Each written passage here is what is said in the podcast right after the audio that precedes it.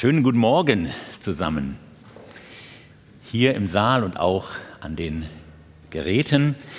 Entweder bist du Missionar oder du bist ein Missionsfeld.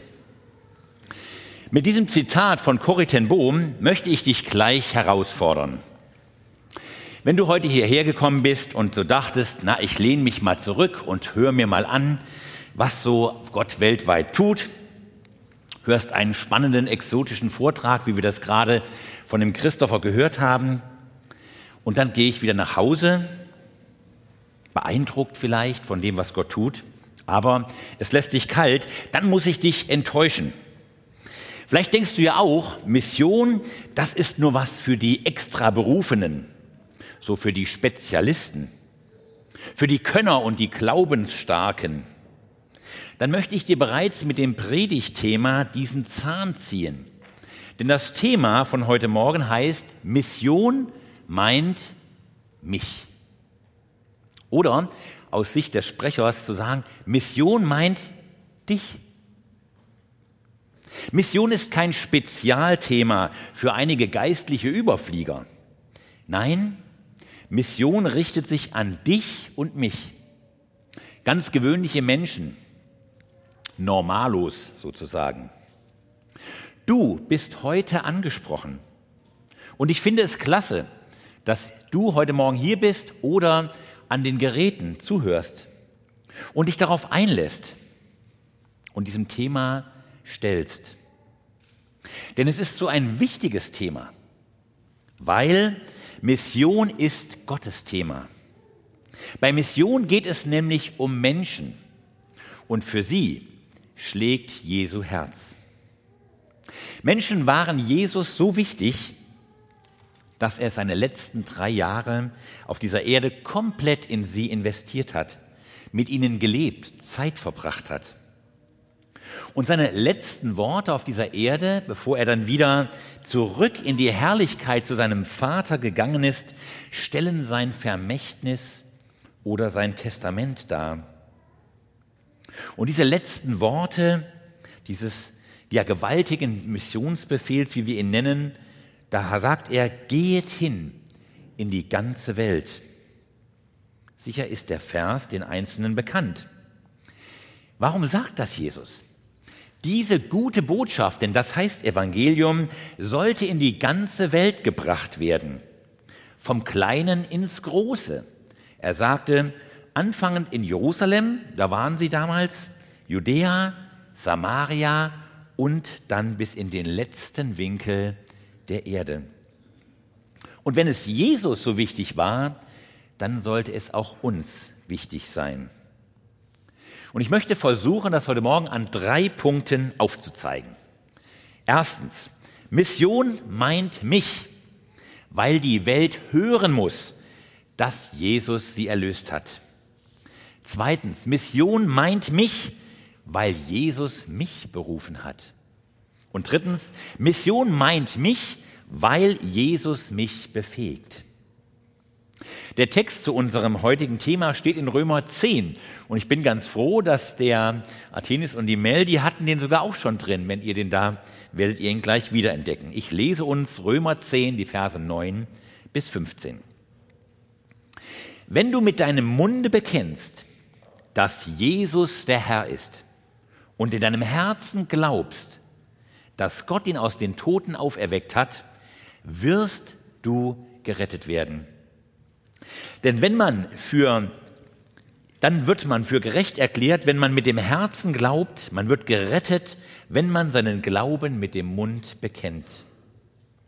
Denn die Schrift sagt, wer ihm vertraut, wird nicht enttäuscht werden. Was für ein Versprechen. Vers 12. Es gibt da keinen Unterschied zwischen Juden und Nichtjuden, denn sie haben alle denselben Herrn. Und er lässt alle an seinem Reichtum Anteil haben, alle, die ihn anrufen. Denn jeder, der den Namen des Herrn anruft, wird gerettet werden. Doch wie sollen sie den anrufen, an den sie nicht glauben? Und wie sollen sie an den glauben, den sie nicht gehört haben? Und wie sollen sie hören, wenn ihnen keiner die Botschaft bringt? Aber wie soll die Botschaft verkündigt werden, wenn niemand den Auftrag dazu bekommen hat? Doch das ist geschehen. Es ist eingetroffen, was geschrieben steht. Was für eine Freude ist es, wenn die Boten kommen und die gute Nachricht bringen. Kommen wir zum ersten Punkt. Mission meint mich, weil die Welt hören muss, dass Jesus sie erlöst hat. Jesus war auf dieser Erde zu einer einmaligen Rettungsaktion. Denn ich bin überzeugt, dass alle Menschen auf dieser Erde zentrale Fragen bewegen. Und da ist kein Unterschied zwischen den Menschen in Deutschland, in Papua oder Südamerika. Was ist eigentlich der Sinn meines Lebens? Was macht mich wirklich glücklich? Wie gehe ich mit Versagen und Schuld um? Was geschieht mit mir nach meinem Tod? So wie wir das bei den KJ aus der Sicht von dem Konmark gehört haben. Und vielleicht bist du an dem Gerät auch jemand, der sich diesen Fragen stellt und nach Antworten sucht. Und das Schöne ist, Jesus hat alle diese Fragen sinnstiftend beantwortet. Weil Jesus wusste, dass wir Menschen niemals aus eigener Kraft für Erlösung sorgen konnten, hat er es getan. Das ist die gute Botschaft. Du brauchst dich nicht mehr für dein Heil abstrampeln, anstrengen und dir die Erlösung aus den Poren schwitzen. Jesus hat das getan. Mit seinen letzten Worten hat er das ausgedrückt. Es ist vollbracht. Die Frage ist, glaubst du das? Vielleicht hörst du das heute zum ersten Mal. Ich lese uns noch einmal Vers 9. Wenn du mit deinem Munde bekennst, dass Jesus der Herr ist und in deinem Herzen glaubst, dass Gott ihn aus den Toten auferweckt hat, wirst du gerettet werden. Während in anderen Religionen zum Teil ein Lippenbekenntnis zu einer bestimmten Glaubensrichtung reicht, macht dieser Vers 9 deutlich, dass du in deinem Herzen glauben musst.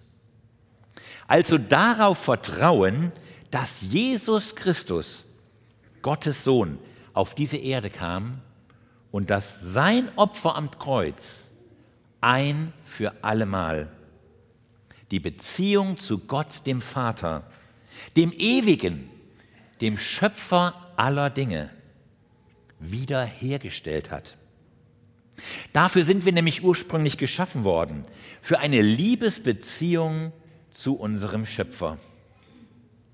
Und wenn du das glaubst, in deinem Herzen und ihm vertraust, dann sagt sein Wort, dann wirst du gerettet. Nicht, ja, dann könntest du eventuell gerettet werden oder, naja, dann wirst du gerettet, wenn du dich aber jetzt auch gut verhältst, gute Werke tust, ordentlich Geld für die Armen spendest. Nein, Jesus hat alles Erforderliche für deine Erlösung getan. In Kolosser 1 drückt der Paulus es so aus. Er hat uns errettet aus der Herrschaft der Finsternis und hat uns versetzt in das Reich des Sohnes seiner Liebe, in dem wir die Erlösung haben durch sein Blut, die Vergebung der Sünden. Die Frage ist, was machst du damit? Wie gehst du ganz persönlich mit diesem Rettungsangebot um? Super, das nehme ich gerne an. Dann ist ja meine Schuld- und Ewigkeitsfrage geklärt. Und wo ist der Kaffee? Ach ja, Zeit für die nächste Netflix-Serie. Was folgt aus dem Geschenk deiner Errettung im Blick auf andere? Wisst ihr, als wir das Evangelium in einer Volksgruppe in Papua unter den Moi verkündet hatten und diese Menschen verstehen durften, dass Jesus ihr perfektes Opferlamm geworden ist und sie jetzt direkten Zugang zu Gott haben durften, da haben sie sich total gefreut. Und das fand ich interessant, ist festgehalten in dem Film Itao. Und nur einige Momente später gingen sie zu dem Missionar und sagten, das ist eine so großartige Nachricht, das müssen wir sofort dem Stamm über den Berg sagen. Und dann machten sie sich schon bald auf den Weg, um den Menschen von ihrer Volksgruppe in den anderen Dörfern diese frohe Nachricht weiterzugeben. Sie konnten es nicht für sich behalten. Wisst ihr, wir feiern nächsten Sonntag wieder Reformationstag und denken an den Anschlag der 95 Thesen an der Schlosskirche zu Wittenberg durch Martin Luther. Wisst ihr, dass dieses Ereignis 504 Jahre her ist, also mehr als ein halbes Jahrtausend? Wir wurden nämlich einmal in einer Volksgruppe gefragt, nachdem wir das Evangelium verkündet hatten und eine Gemeinde entstanden war. Sag mal, wie lange habt ihr denn das Evangelium schon? Und zu unserer Schande mussten wir gestehen, dass das Evangelium in Europa bereits 500 Jahre hatten. Und ich kann die Gläubigen verstehen, die sind aus allen Wolken gefallen. Die konnten das nicht verstehen. Was? Über 500 Jahre? Und dann sagten sie, und dann kommt ihr erst jetzt? Wenn ihr doch nur früher gekommen wärt, dann hätten viele unserer Vorfahren auch diese rettende Botschaft hören können und sie wären nicht ohne Hoffnung gestorben. Denn wisst ihr, auch das ist wahr. Das Evangelium ist nur dann eine gute Botschaft, wenn es die Menschen auch rechtzeitig hören können. Ich möchte dich heute Morgen und an dieser Stelle einmal persönlich fragen. Was ist dir deine Beziehung zu Jesus wert? Was ist dir deine Beziehung zu Jesus wert? Bedeutet sie dir so viel, dass du möchtest, dass die Menschen um dich herum hören, ja, es hören müssen? Wissen die Menschen, mit denen du lebst, dass du ein Nachfolger Jesus bist? Brennst du davon, anderen diese wunderbare Botschaft weiterzugeben? Oder kann es sein, oder ist auch vielfach so, dass wir hier gerade im Westen so satt und träge geworden sind? Dass wir uns selbst vielleicht noch an dem Evangelium und über unsere Erlösung freuen, aber kaum darüber erzählen. Haben wir überhaupt noch Kontakte zu Menschen, die Christus nicht kennen?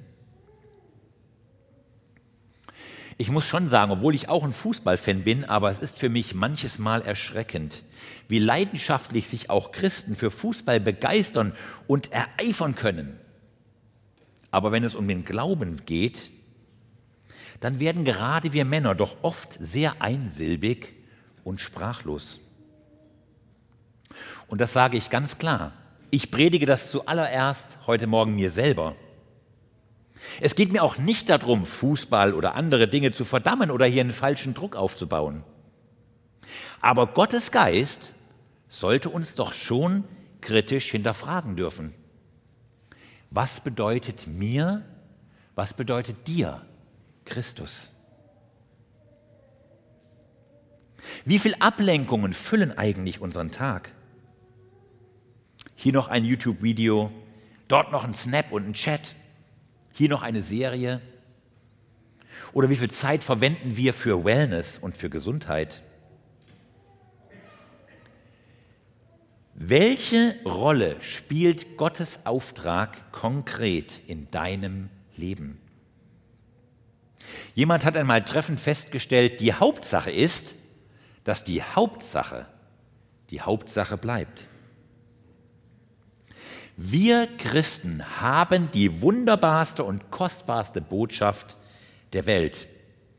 Und ich frage mich schon, ist uns das eigentlich noch bewusst?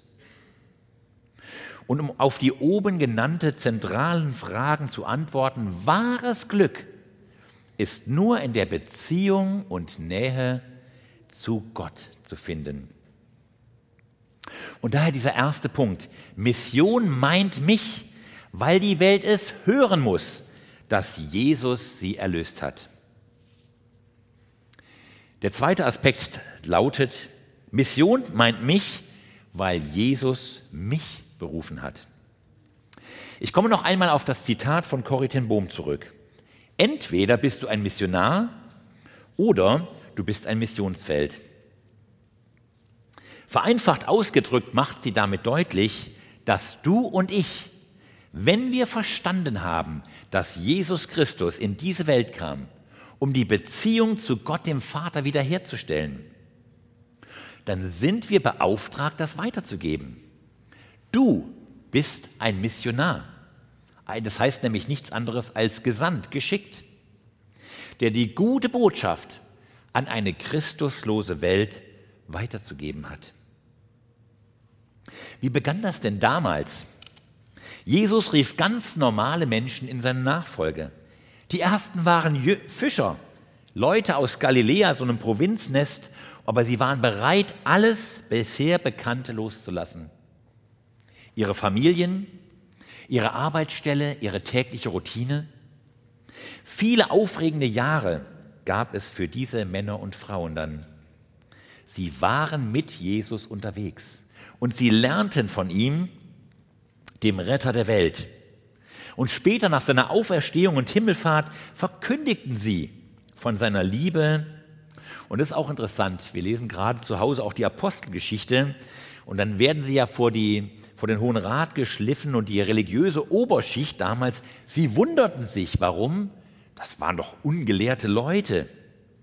Aber mit welchem Freimut und mit welcher Freude sie über Christus redeten. Sie wurden als die erkannt, welche mit Jesus waren. Ich frage mich, bist du und ich auch so jemand, der erkannt wird als jemand, der mit Jesus war? Und nachdem sie den Heiligen Geist an Pfingsten erhalten hatten, dann zogen sie los als Missionare, als Gesandte. Zunächst waren das die Juden, aber über Petrus und Paulus verstanden sie, dass diese rettende Botschaft allen Menschen gilt. Das macht der Vers 12 so klar. Es gibt da keinen Unterschied zwischen Juden und Nichtjuden, denn sie haben alle denselben Herrn und er lässt alle an seinem Reichtum Anteil haben, alle, die ihn anrufen. Menschen, die Christus nicht kennen, waren und sind unser Missionsfeld. Und du und ich, wir sind dazu berufen, hinzugehen, weil Jesus gesagt hat, geht hin und verkündigt das Evangelium der ganzen Schöpfung. Und was damals für die, Jud, äh, für, die, ja, für die Jünger Jerusalem war, das ist für euch Köln. Denn Paulus folgert in den nächsten Versen sehr ernst. Doch wie sollen sie den anrufen, an den sie nicht glauben? Und wie sollen sie an den glauben, den sie nicht gehört haben? Und wie sollen sie hören, wenn ihnen keiner die Botschaft bringt? Auf dieser Welt leben nach der aktuellen Zählung, es gibt da so eine Weltbevölkerungsuhr im Internet, da habe ich auch jetzt gestern noch mal reingeguckt, leben inzwischen über 7,92 Milliarden Menschen. Und auf dieser Folie seht ihr den Schwerpunkt der Menschheit. Allein in Indien und China mit jeweils über 1,3 Milliarden Menschen. Es ist interessant, dass in diesem Kreis, den ihr dort seht, mehr Menschen leben als in allen anderen Ländern und Erdteilen auf der Welt. Europa hat circa 745 Millionen. Jetzt stellt euch mal vor, die Gesamtbevölkerung Europas geht viermal, ganz Europa allein in diese beiden Länder. Und jetzt ist die Frage, wie viele Menschen haben denn dort Zugang zum Evangelium in der Sprache ihrer Herkunft? In den meisten dieser Länder dürfen Christen als Missionare gar nicht einreisen und ihren Glauben offen leben. Und man geht davon aus, dass auch heute noch über zwei Milliarden Menschen noch nie die Chance hatten, das Evangelium in ihrer Herzenssprache zu hören. Seht ihr, und das führt uns ein Dilemma vor Augen. Im Westen Hier haben wir Gottesdienste, Online-Predigten, Bibel-TV. Man kann in jedem Bücherladen, kann man sich inzwischen über 30 verschiedene Übersetzungen mit deutscher Sprache als Bibel aussuchen. Wir haben Kommentare. Mit anderen Worten, Menschen, die das Evangelium hören können bei uns, die wollen es nicht hören. Aber dann gibt es so viele Menschen, die würden das Evangelium so gerne hören, aber sie können es nicht hören. Das ist eine Tragik. Und das hat den kanadischen Pastor Oswald Smith zu der Aussage gebracht, warum sollte eigentlich jemand das Evangelium zweimal hören, bevor es nicht jeder einmal gehört hat? Und auch das ist eine traurige Tatsache, dass aktuell über 100 Volksgruppen NTM oder Ethnos gebeten haben, doch Mitarbeiter zu ihnen zu schicken.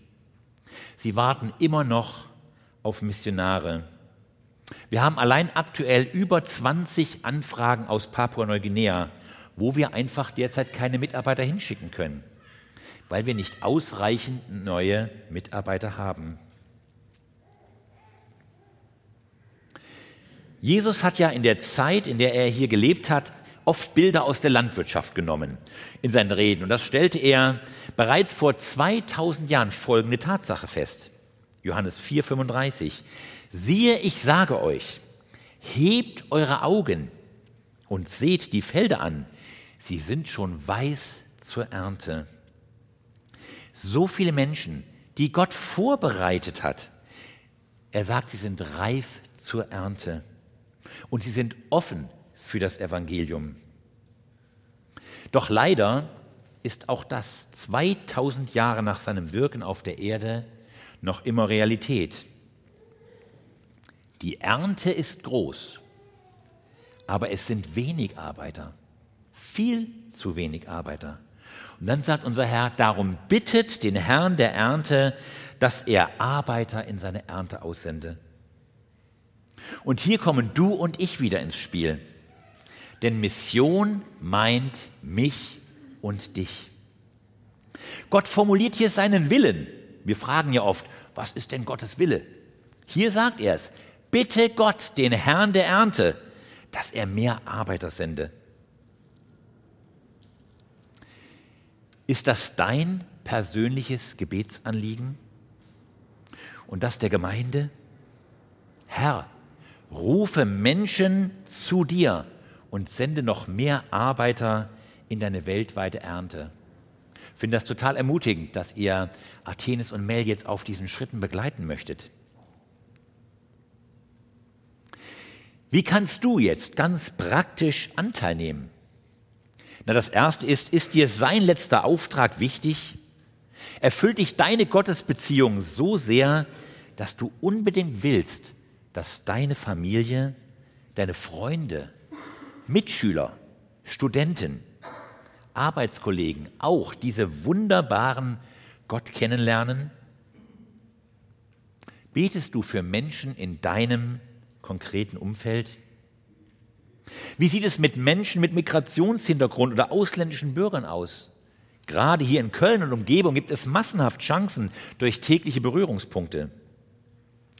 Und ich finde es total ermutigend. Wir hören ja von der Loro und der Manu, dass ihr auch immer wieder Taufen habt und der nächste Taufkurs für Dezember wurde angekündigt. Das heißt, es kommen Menschen zum Glauben. Wie schön. Und da möchte ich euch ermutigen, bleibt dran. Investiert euch in Menschen. Und ich möchte einmal gerade an die jungen Menschen, aber nicht nur, diese Frage richten. Inwieweit spielen Überlegungen nach dem vollzeitigen Dienst bei deinen Zukunftsplänen eigentlich eine konkrete Rolle? Wisst ihr, als ich seinerzeit studiert hatte, da habe ich festgestellt, dass man nicht hinterfragt wird, wenn gesagt wird, ja, also ich mache jetzt eine Ausbildung als Mechatroniker oder als Krankenpfleger oder andere sagten, ich studiere jetzt Lehramt oder BWL. Mhm, gut, okay.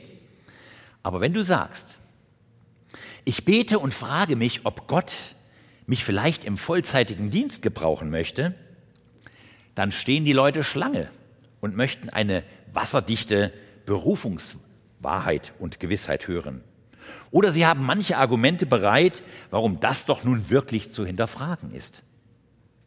Leute, Mission meint mich. Es gibt so viele Möglichkeiten, wie du Anteil nehmen kannst an dem, was Gott weltweit tut. Informiere dich konkret bei verschiedenen Missionsgesellschaften. Bete konkret für die Anliegen von Christen und Missionaren im Ausland. Wir geben zum Beispiel wöchentlich einen Gebetskalender online oder einen Monatskalender in Papierform heraus. Wir berichten auf unserer Homepage. Wir bringen viermal im Jahr die Geht hin heraus, die ihr kostenlos nehmen könnt. Übrigens, draußen haben wir einen Stand, da könnt ihr auch gerne schauen und könnt euch Dinge mitnehmen. Das heißt aber, du kannst es konkret machen. Bitte gib dich nicht länger mit diesen Aldi-Gebeten zufrieden. Kennt ihr die? Nach dem Motto, Herr und segne bitte auch all die Missionare. Amen. Es ist doch unbeschreiblich schön, ja, wenn wir, wenn wir die Wahrheit aus dem Vers 15 unseres Predigtextes in unserer Arbeit erleben dürfen. Da heißt es, was für eine Freude ist es, wenn die Boten kommen und die gute Nachricht bringen. Haben wir doch gerade von dem Konmark gehört, wie das ihre Welt verändert hat. Aber eines ist auch klar, ich stehe nicht heute Morgen hier und rufe dich zum Aktionismus auf. Tu dies, mach das. Nein, vielmehr möchte ich dich herausfordern, bei deiner Haltung anzufangen. Denn unsere Haltung bestimmt unsere Handlung. Hans-Joachim Stengert hat es so ausgedrückt.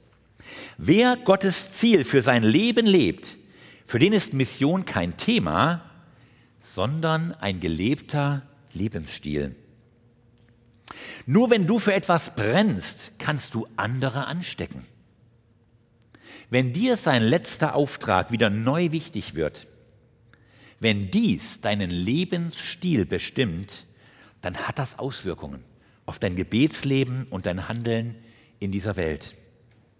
Denn du bist entweder Missionar oder Missionsfeld. Und damit komme ich zum letzten Punkt. Mission meint mich, weil Jesus mich befähigt. 2008 nutzte Barack Obama seinen zuversichtlichen Wahlkampfslogan Yes, we can. Ich denke, wir können uns da alle dran erinnern. Doch, wir schaffen das. Damit reagierte er auf die Fragen, ob man die großen weltpolitischen Probleme eigentlich lösen könnte. Witzig, habe ich dann so denken müssen, ist natürlich schon, dass dieser Slogan eigentlich aus der Serie Bob der Bilder, also Bob the, äh, der Baumeister kommt, wo sie ja immer auch in dem Eingangslied dann singen, ja, wir schaffen das. Ja, ich weiß das, weil wir eine ganze Zeit das mit unseren Kindern auf Englisch und Deutsch geguckt haben. Aber ist doch interessant, diese Aussage, yes, we can. Nur einige Jahre später, nämlich in der Bundespressekonferenz vom August 2015, verwendete die Bundeskanzlerin Angela Merkel diesen Slogan im Hinblick auf die damalige Flüchtlingskrise. Wir schaffen das. Und sie prägte diesen Satz seitdem auch bei zahlreichen anderen Auftritten. Wir schaffen das. Weiß nicht, wie es euch geht, aber es hat schon etwas von Selbstsicherheit und dem Glauben an das Schaffbare, das Machbare, das Erzwingen können in sich. Vielleicht liegt da auch eine gewisse Arroganz drin, Dinge beherrschen und kontrollieren zu können. Im Reich Gottes oder beim Bau seines Reiches ist mehr Demut und Abhängigkeit von unserem Herrn angebracht. Als Kontrapunkt zu diesen beiden Zitaten möchte ich den König Josaphat erwähnen, wie er uns in 2. Chronik 20 berichtet wird. Er sah sich einer unlösbaren Aufgabe gegenüber. Mehrere Völker waren gegen das Südreich in den Krieg gezogen und er stützte sich nicht auf die Stärke seines Heeres oder die ihm zur Verfügung stehenden Mittel, sondern als König, als oberster Repräsentant wandte er sich an Gott mit folgenden Worten. Unser Gott, willst du sie nicht richten? Denn in uns ist keine Kraft gegen dieses große Heer, das gegen uns kommt. Dann sagt er weiter, wir wissen nicht, was wir tun sollen, sondern unsere Augen sind auf dich gerichtet. Das hat mich schon immer beeindruckt, wie ein Staatsoberhaupt, ein höchster Repräsentant sich hinstellen kann und komplett seine Unfähigkeit eingesteht und seine Abhängigkeit von Gott erklärt. Wow, das stünde auch unseren Politikern von heute doch ganz gut. Wohl dem Volk, dessen Gott der Herr ist.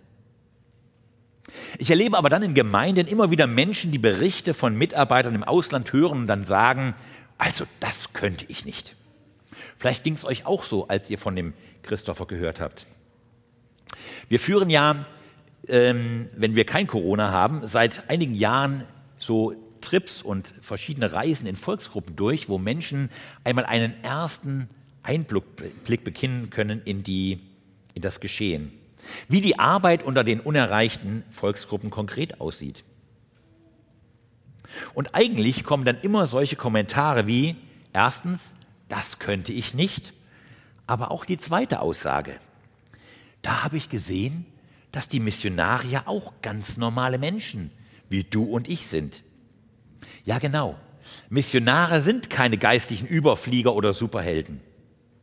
Also verlierst du auch deine Ausreden, dir keine Gedanken über einen vollzeitigen Dienst zu machen. Aber ich möchte ja auch nicht, dass du dich heute Morgen zurücklehnst und so sagst, naja, so zwei Handvoll vielleicht, für die ist das ein Thema, ob Gott sie vielleicht mit ihrem Leben dienen können. Das Thema heute Morgen ist aber nicht Mission meint einige, oder Mission ist was für wenige, sondern Mission meint mich. Du bist hier in Köln oder Umgebung oder wo du auch immer zuschaust und wohnst, als Missionar in einem Missionsfeld. Geh und lebe in deiner Familie, in deiner Schule, in deinem Berufsumfeld, sodass deine Freunde das auch hören und dass sie mitbekommen, welche Freude in dir ist, weil du Jesus kennenlernen durftest. Und wenn du angstvoll oder sorgenvoll bist, wie andere reagieren könnten, dann herzlichen Glückwunsch. Denn dann bist du dir bewusst, dass du das nicht selbst bringst, sondern dass du Jesus dafür brauchst. Und dann bist du dir bewusst, dass du die persönliche Beziehung und Abhängigkeit benötigst. Wir als Menschen können sowieso keine Menschen zum Glauben bringen oder Herzen bewegen. Wir können auch sicher keine 7,9 Milliarden Menschen mit dem Evangelium erreichen. Aber er kann. Und wirklich jeder, der hier sitzt oder zuschaut, kann beten. Kann die 24-7 Audienz beim Ewigen, beim König, der Könige, beim Master of the Universe nutzen, um Menschen und Situationen vor ihn zu bringen. Ich möchte dich heute Morgen zum Abschluss mit drei Zitaten ermutigen. Wisst ihr, ich finde es so gut, dass Erfolg nicht unsere Aufgabe oder Kategorie ist, in der wir denken. Eine messianische Jüdin hat mir diesen Satz sehr eingeprägt.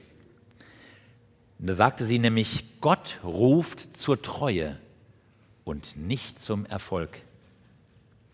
Was du und ich machen müssen, sei du treu an dem Platz, wo Gott dich hingestellt hat. In Köln, im Umland oder wo auch immer. Das zweite stammt auch von jener Corrie ten Bohm, die gesagt hat, Herr, hab Dank, dass du nicht einen großen Glauben verlangst, sondern Glauben an einen großen Gott. Es geht nicht um deine Gaben oder meine Gaben und Fähigkeiten. Wenn Jesus sogar einen begabten Paulus lehrt, meine Kraft ist in Schwachheit mächtig. Sie kommt da zum Tragen, wo menschliche Gaben und Fähigkeiten an ihre Grenzen stoßen, dann darfst du dich in guter Gesellschaft wissen. Auch der bekannte China-Missionar Hudson Taylor hat gesagt, Gott gebraucht Menschen, die schwach genug und kraftlos genug sind, um sich auf ihn zu stützen. Wenn du dich also schwach, ungeeignet und unbegabt fühlst, bist du genau richtig. Von Gott abhängig zu sein, ist wahres Glück. Und Cecil Dye, einer der Mitbegründer von New Tribes Mission, das ist ja 1942 mitten im Zweiten Weltkrieg entstanden und an sich schon ein großes Wunder. Der sagte angesichts dieser großen und herausfordernden Aufgabe Folgendes. Unsere Aufgabe der Weltevangelisation ist eine menschliche Unmöglichkeit. Sie kann nur durch die wirksame Kraft des Heiligen Geistes geschehen. Denn er ist es, der dich befähigt und dir neben allen geistlichen Segnungen, wie es Epheser 1 ausdrückt, zwei Dinge zugesagt hat. Es sind die Versprechen, die den Missionsbefehl in Matthäus 28 einrahmen. Vorher stellt Jesus klar, mir ist alle Macht gegeben im Himmel und auf der Erde. Und nachher verspricht er, seid gewiss, ich bin jeden Tag bei euch bis ans Ende der Zeit. Mit anderen Worten, sein Auftrag hinzugehen ist eingerahmt von dem Versprechen seiner Allmacht und Allgegenwart. Also geh hin in diesem Wissen, denn Mission meint dich. Amen.